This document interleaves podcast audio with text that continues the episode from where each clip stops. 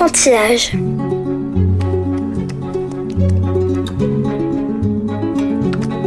Ma poupée va manger des poissons bien salés. Alors, Gruffalo, dit la petite souris. tu as vu? Tout le monde a peur de moi.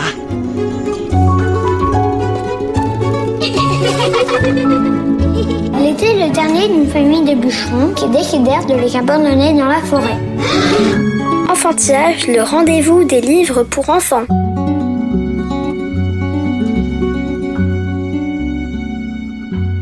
Bonjour et bienvenue dans Enfantillage, le rendez-vous des enfants qui aiment lire et des grands qui ont su garder leur âme d'enfant.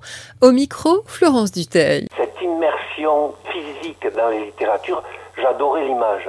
Et donc je me suis dit, oui, j'ai envie d'un enfant assis sur mon livre qui rentre en littérature. Intellectuellement, je trouvais que c'était une merveille, ça. Rarissime dans l'espace médiatique, Thierry de Dieu nous fait l'honneur de venir parler au micro d'enfantillage de ses dernières parutions, Mon cher ennemi en collaboration avec Gilles Baume au Seuil et Mélichère chez Mélotrouve chez Saltimbanque. L'occasion aussi de revenir sur le geste artistique de l'auteur d'albums incontournables pour les enfants, tels l'initiatique et percutant Yakuba ou le très sombre et très lumineux Entre les ogres. Rencontre avec un créateur polymorphe qui écrit, dessine, peint, photographie et modèle en se réinventant à chaque fois. Thierry de Dieu, bonjour, merci de venir au micro d'enfantillage. Bonjour. Thierry de Dieu, quel enfant lecteur étiez-vous? Ah, je n'étais pas lecteur, moi. Il n'y avait pas de livre à la maison. Enfin, Peut-être qu'il y avait le dictionnaire et l'annuaire du téléphone. Et donc, j'étais pas baigné du tout de livres. Sur votre site, vous dites euh, joliment Avant, j'étais auteur, illustrateur du dimanche. Le reste du temps, j'étais un vilain publicitaire. Fini. Depuis 2004, je suis un gentil auteur et illustrateur de livres pour enfants. On recevait il y a peu Philippe Huget qui reconnaissait que son passage dans la pub lui avait appris par exemple l'art du storyboard, précieux pour acquérir le sens du rythme. Au-delà de l'ironie de votre formule, qu'est-ce que votre expérience du monde de la pub a apporté à votre style? Ah, moi, ça m'a tout apporté, en fait. Dans la publicité, on le sait peu, mais il y a une très grande rigueur. Parce que ça passe sur des tests et des retests, et donc on est obligé de faire des choses concises, euh, qui vont droit au but. Même au niveau graphique, pour faire des affiches, mettons, le message doit être très clair, très simple. Et mon travail dans la littérature jeunesse découle de ce métier-là, hein. tout à fait. Vous avez dit aussi euh, au sujet de votre travail de peintre, peindre, ce n'est pas illustrer. Peindre, c'est autre chose. Le cerveau n'entre pas en compte, les mains très peu. On peint avec son cœur quand on est poli et avec ses tripes quand on est sincère. Est-ce à dire qu'écrire des livres illustrés, des albums, est un exercice plus intellectuel, j'allais dire plus froid, qui ne vous permet pas d'exprimer pleinement votre créativité? C'est compliqué ça, parce que moi je considère le métier d'auteur et d'illustrateur comme métier d'artisan.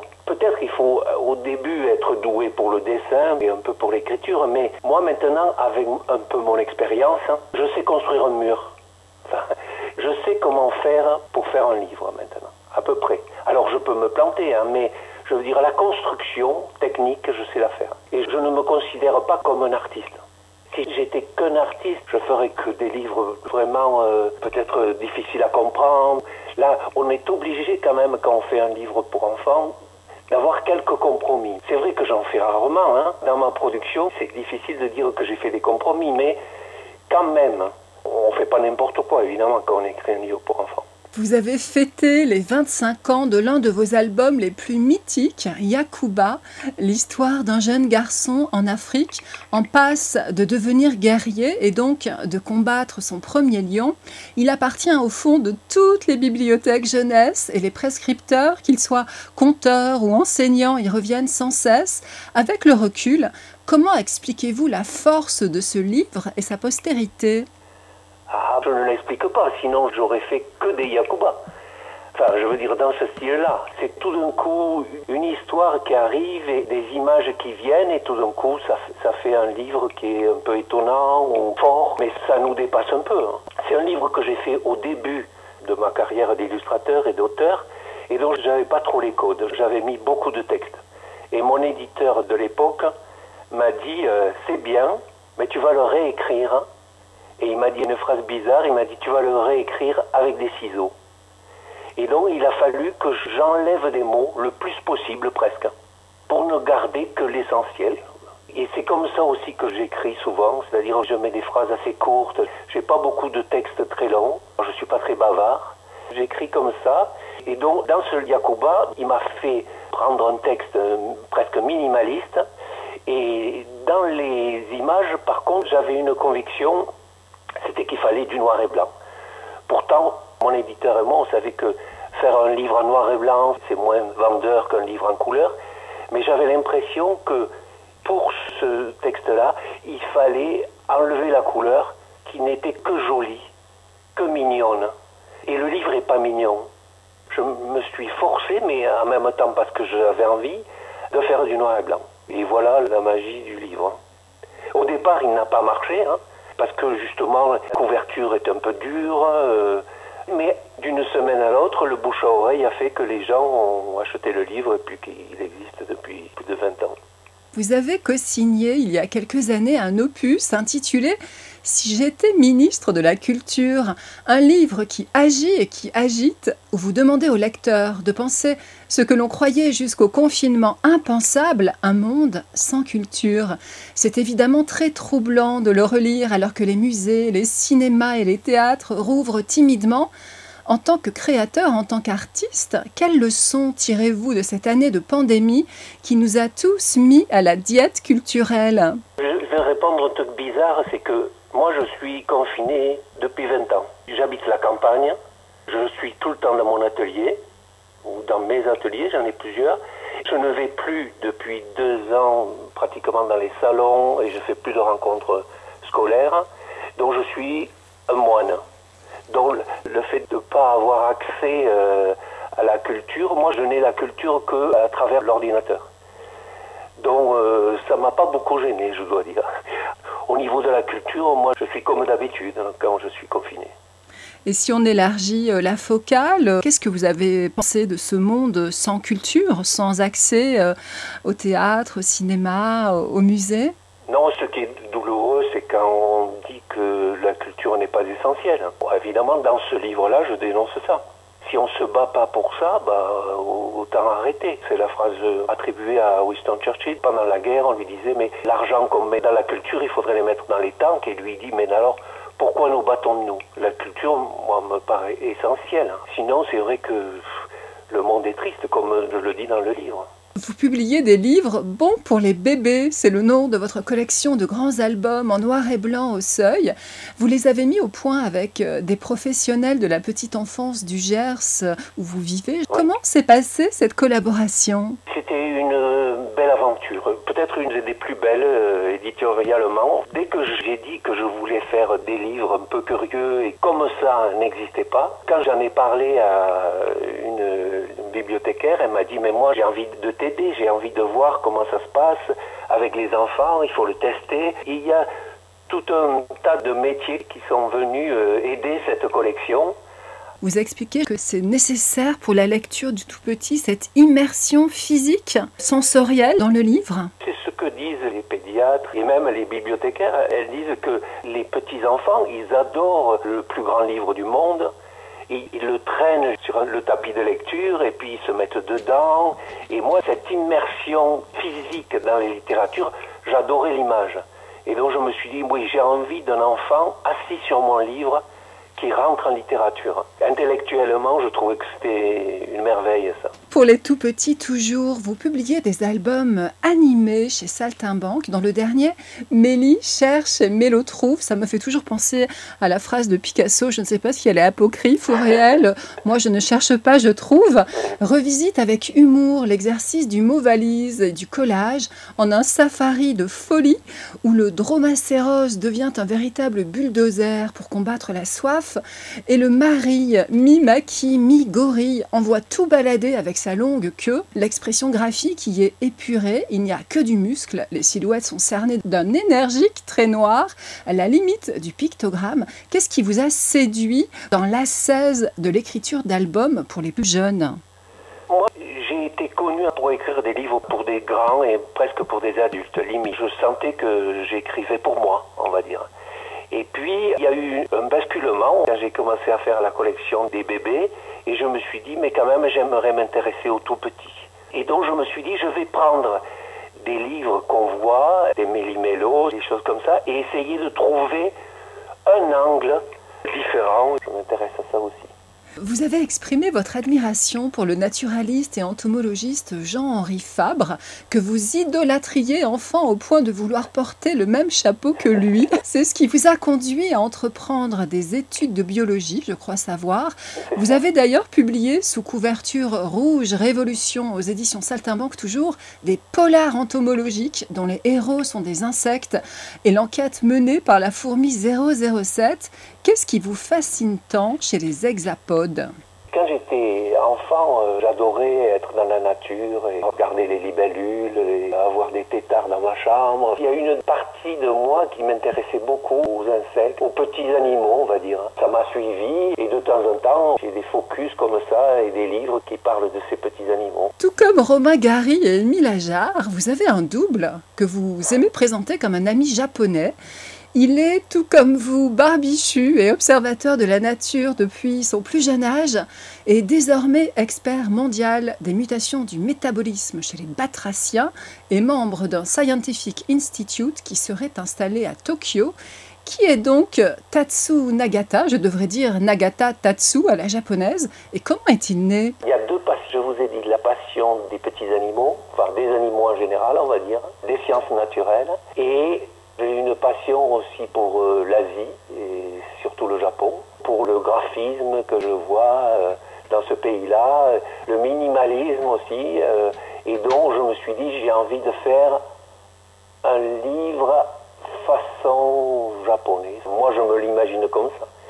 Et donc j'ai essayé de faire un documentaire, mais avec des images qui pourrait être de la fiction, un documentaire mais fictionné. Et donc je me suis dit en fait ça va être un piège pour les enfants. Les enfants vont croire que c'est un personnage un peu farfelu, ce qui est le cas, qui va euh, regarder des petits animaux, ben c'est tout. Mais non, mais en fait il y a 10 informations dans le livre et s'ils retiennent déjà ça sur l'animal, c'est déjà beaucoup.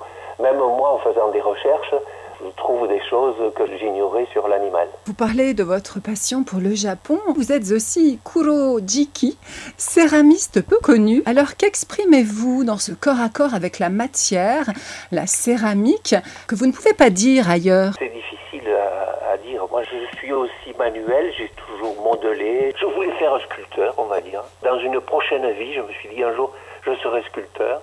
Et euh, par la céramique, j'ai trouvé des céramistes qui faisaient de la sculpture avec une matière qui est pauvre, on va dire, la terre, qui n'est pas noble comme le bronze. Et ils arrivaient à faire des choses fabuleuses avec ça. Et je me suis dit, je vais tenter l'aventure avec la céramique. Et j'ai découvert un univers euh, extraordinaire, très très vaste. Je m'y perds et ça fait quatre ans à peu près que je fais de la céramique. Je change de forme tous les jours, un peu comme ma façon de dessiner aussi. Je reste pas dans une seule forme, ni dans le dessin, ni dans la pratique de la céramique. Et donc, euh, je me perds, mais je suis content de me perdre là-dedans. Vous co-signez avec Frédéric Marais la série Bob et Marley, l'adorable histoire à épisodes d'une amitié entre deux ours, Bob le grand et Marley le petit. Puisque je vous tiens, est-ce que vous pourriez nous expliquer l'origine du nom de vos deux héros? Comment l'idole jamaïcaine du reggae a-t-elle donné son nom à votre duo? C'est une pitrerie. Euh, tout d'un coup, je me suis dit, voilà, je vais inventer un, couple de personnages et voilà, je me suis dit, ben, il y a Bob et Marley. Voilà. C'est tout simple, il n'y a pas plus que ça. Ça n'a rien à voir avec la musique, aucun lien avec la Jamaïque, mais bon, j'avais envie de faire cette pitrerie. Ce qui frappe dans votre œuvre, c'est sa polyphonie, loin des auteurs qui creusent un peu toujours le même sillon, réécrivant à chaque fois une seule et unique trace. Vous changez de style, on l'a vu quasiment à chaque nouvelle parution. Vous vous êtes dernièrement essayé à la fable en mettant en scène un pinson un peu gavroche qui démontre au roi des oiseaux que sa place n'est finalement pas si enviable. Qu'est-ce qui vous a séduit dans la tradition de l'apologue Vous savez, on est euh, La Fontaine, en récitant euh, mécaniquement au début des fables, et c'est séduisant. Et en fait, tous les auteurs un peu de livres pour enfants, ben, on prend des animaux, on les fait parler, et on est des enfants de La Fontaine. Gilles Baume est votre complice de longue date. Vous avez que signé de nombreux albums ensemble, et notamment celui qui est unanimement salué comme un très grand album, livre à la fois sombre et lumineux, où vous plongez dans les profondeurs de la psyché humaine, entre les ogres, les mots et les images y sont si intrinsèquement liés qu'on se demande comment il a pu naître de deux créateurs séparés. Comment expliquez-vous cette alchimie? C'est assez curieux. De temps en temps, euh, Gilles Bon m'envoie des textes. Euh, Un jour, il m'envoie ce texte-là et je ne suis pas réceptif. Je ne le lis pas. Enfin, je ne l'entends pas, ce texte. Et puis, euh, peut-être deux ans après, je tombe sur cette archive-là et je suis mais pétrifié tellement je trouve ça beau. Et ça me touche euh, énormément. Et tout d'un coup, je me dis, mais comment j'ai fait pour passer? Vous savez, des fois, on envoie des textes à des éditeurs, ils le lisent et puis ils ne le trouvent pas bien. Et des fois, on se dit, bon, on a été mauvais, mais peut-être qu'on arrive au mauvais moment. Et là, c'était un livre qui était arrivé au mauvais moment. Et tout d'un coup, en le relisant, j'étais étonné de, de cette profondeur-là. Puis après vient la façon de le dessiner, mais ça, c'est encore un peu les scories de mon métier de publicitaire. C'est-à-dire, une fois que j'ai le texte, après je cherche quelle serait pour moi la meilleure façon de l'illustrer. Quel est le genre de graphisme qui pourrait porter le livre? Et donc c'est pour ça que je change de façon de dessiner en fonction du texte que j'ai. Là je me suis dit, c'est assez noir, donc on va faire du fusain, les personnages seront sombres, mais en même temps, le texte est tellement lumineux à la fin, je pensais que c'était comme ça qu'il fallait le faire. Et pour moi, c'est le, le- le meilleur livre que j'ai écrit. Enfin, je ne l'ai pas écrit justement, je ne l'ai qu'illustré, mais c'est pour ça que je dis que c'est le plus réussi. Oui, et puis vous parliez tout à l'heure de l'absence de concession. Là, c'était un parti pris euh, absolument pas consensuel. Vous n'avez pas eu peur? Non, je doute tout le temps, hein, je doute tout le temps. Mais il me semble que j'ai une sorte de conviction et il me semblait que c'était ça. Je cherche beaucoup, hein. avant de trouver le personnage, j'émets des pistes, je regarde un petit peu pendant une dizaine de jours euh, quelles sont les voies possibles. Mais une fois que je suis convaincu, je fais le livre à l'éditeur. euh, je ne présente pas deux images, je présente le livre fini complètement mis en page, tout. Donc, une fois que je pense que c'est comme ça, j'y vais à fond. La dernière livraison de votre œuvre euh, commune avec euh, Gilles Baume paraît ces jours-ci. C'est un échange épistolaire entre un renard et un lapin autour d'un jour funeste dont il reconstitue la trame au fil de leurs lettres, avec parfois des doubles tout en images, essentiellement dans les tons bruns, rouilles et bleus. Les mots ne guérissent pas toujours, mais il est certain qu'ils soignent, y lit-on, à l'occasion de la parution de votre euh, premier roman, L'homme qui parlait pour deux, chez Thierry Magnier, vous vous étonniez du prodige. Comment ai-je pu me passer de l'illustration? Me voici écrivain. Or, on l'a dit, vous êtes l'auteur d'albums euh, qu'on peut qualifier, d'iconiques, et d'autres euh, peut-être moins connus, mais aussi puissants, comme 14-18 ou Un poilu écrit à sa bien-aimée. Il n'y a plus de mots pour décrire ce que je vis. Sa douleur muette laisse donc la place à de beaux et terribles pastels au ton sépia, pleine page, pour montrer l'épouvante de la der des der. Est-ce que cela signifie que vous partageriez de façon très paradoxale, l'idée encore très partagée et qui explique le mépris de beaucoup encore pour la littérature jeunesse, que seuls les livres pleins de mots seraient de vrais livres et leurs auteurs de vrais écrivains Non, parce que quand même, justement, vous voyez que quand j'ai écrit Yacouba, j'ai enlevé tous les mots possibles. Enfin, en tout cas, on me les a fait enlever, j'ai compris ça.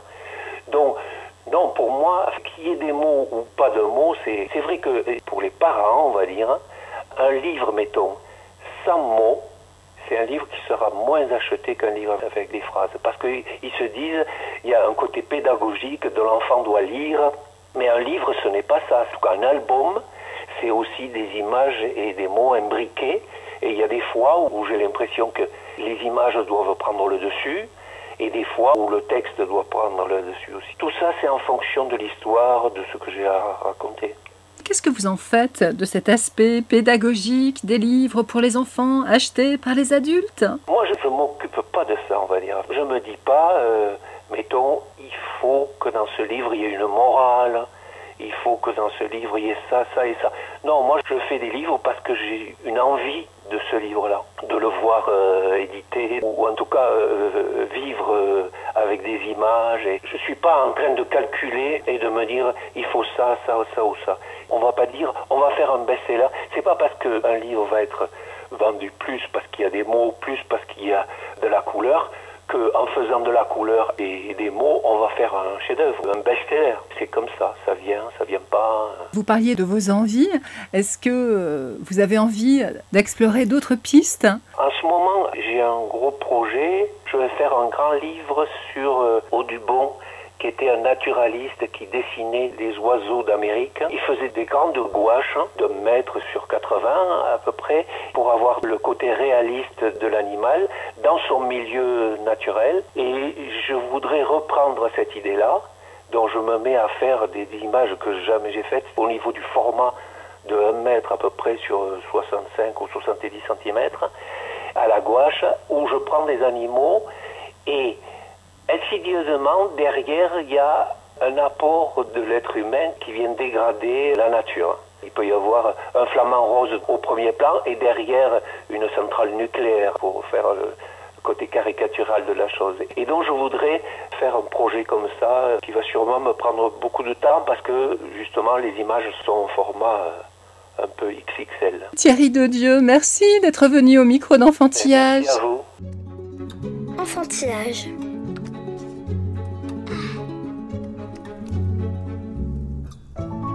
Enfantillage, le rendez-vous des livres pour enfants. Merci de nous avoir écoutés. Bonne lecture à toutes et à tous et à la prochaine fois.